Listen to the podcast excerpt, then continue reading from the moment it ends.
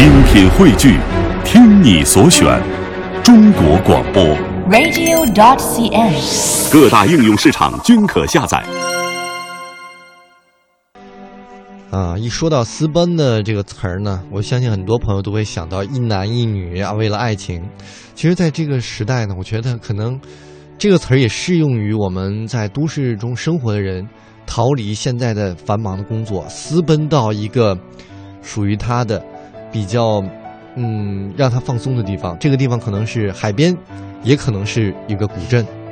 不管是要摆脱封建礼教的束缚，还是要摆脱现在让你已经压得透不过气来的都市生活，接下来的小城故事呢，就要为大家推荐最适合私奔的古镇。哎，这个我们这边呢，古镇多，所以能私奔的地方也多。我们先来说几个有名的吧。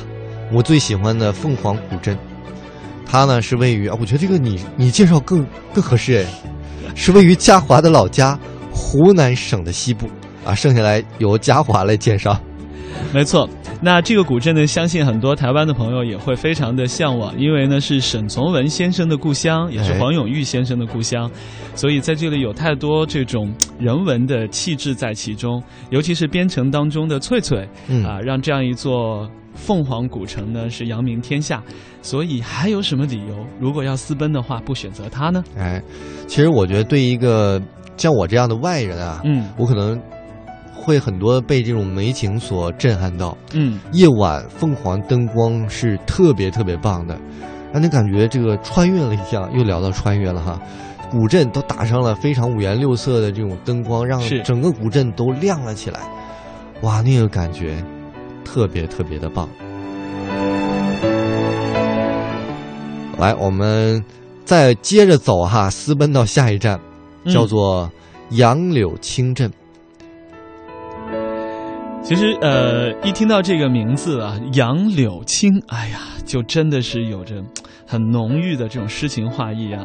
它呢，并不是在江南，而是嗯。在北方，在天津，但是呢，依然有着江南的这种呃古镇的美景，比如说这个烟笼的蒙蒙细雨，然后粉墙隐隐的倚着斜柳，绿水横着一叶扁舟，嗯。那真的会有这种时光荏苒，感觉河水倒流，回到民国时期单纯美好小爱情的状态。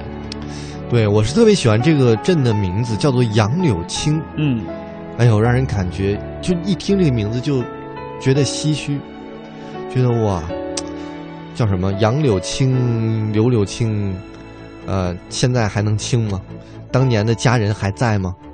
当年的那些人和物还在吗？让人听到这个名字就想蹉跎一下。来吧，我们先别蹉跎了，我们进到下一站。下一站叫做安吉古镇。这个地方呢，其实是位于也是一个这个古镇比较多的地方，就是浙江省绍兴县。呃，它的是在绍兴县的境内的西北端，是与杭州的萧山相接。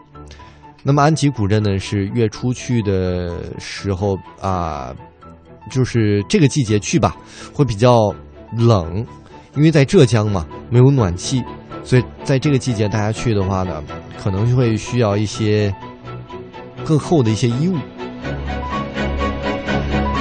好吧，继续带上你心爱的人私奔。接下来我给你推荐的这样一座古镇呢，叫做和顺古镇。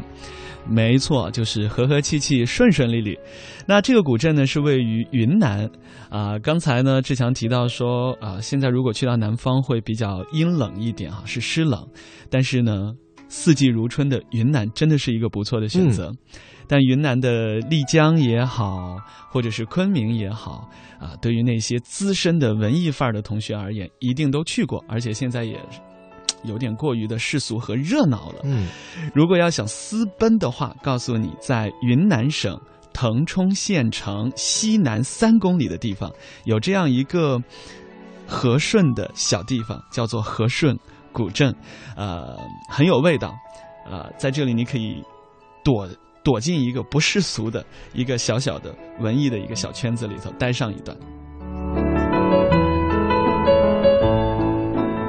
我们再来啊，沿着这个思路啊，比较不太知名的古镇接着走的话呢，我们就来到了锦溪古镇。这个锦溪古镇呢，是位于江苏省的昆山市的南侧，西临苏州是三十五公里。锦溪呢，也是一个千年的古镇，历史非常的悠久，富有江南水乡的风韵。那么老镇区呢，至今仍然保留着众多的明清时候的建筑，比如文昌阁呀，还有莲池禅院呀、古砖瓦博物馆啊，以及金龙花园啊等等一些人文的景观，辅以古桥小巷幽深的这个成就的一个感觉，就成就了锦溪的一个八景之美。那么这美在何处呢？这给大家留个悬念，我们就不剧透了。到了那儿。咱们亲自就可以看一看了。嗯，小城故事当中给大家推荐过的古镇非常的多，但今天的主题呢是可以私奔的，所以呢，接下来这一座古镇呢依然是没有什么太大的名气，但是呢却难得有一份宁静悠远的这样的最古朴的气质。它是在四川省啊成都西南九十三公里，叫做平乐古镇，平安的平。快乐的乐，这里所有古镇的元素，小桥流水人家一样都不缺。但最重要的是，还没有太多的商业气息的渲染。嗯，这可能现在是一大败点了。哪怕你这个没有那么的好看，但只要人少，这个地方也能算得上是一个世外桃源了。嗯，当然提到了世外桃源哈，不得不说有一个地方，就叫做香格里拉。我相信很多人可能。现在逐渐的对这个地方比较了解了，因为前一阵张杰和谢娜啊，内地两个艺人的婚礼也是在这举行的。呃，这个地方呢也是被誉为世界上仅有一个的真正的世外桃源。呃，而且呢，有人也说哈，如果这个世界上真的有天堂的话，那么这个天堂一定也是香格里拉。那么这个地方的风景是怎么样的呢？给大家形容一下吧，就是风清月朗，连天芳草啊，还有牛羊成群，炊烟袅袅，大家就感觉这可能就是梦幻中的你劈柴来我织布的一个感觉，适合一男一女去私奔哈。这个地方，对，其实呢，这是在一九三零年的时候呢，有一位女探险家叫做刘曼青。他记录下的，用文字记录下的他在香格里拉的感受，叫做“恍若武陵渔父，误入桃源仙境”。那这样一篇文字当中描绘的牧歌田园呢，在这么多年的时光过去了，啊，大家依然是在向往和寻找当中。世界上其实不止一个香格里拉，但是属于你自己的那个香格里拉到底在哪里呢？我想需要你先迈开脚步。当然，更重要的是跟谁。一起生活，一起去分享这一片，啊，田园篱下的怡然向往之情。我觉得嘉华这几句说的特别的好。我觉得可能无论走到哪儿，我们的心是最重要的。嗯，如果你不改变的话，到哪儿拿起手机看你的邮件什么的，那其实你走到哪儿都不能算得上是私奔了。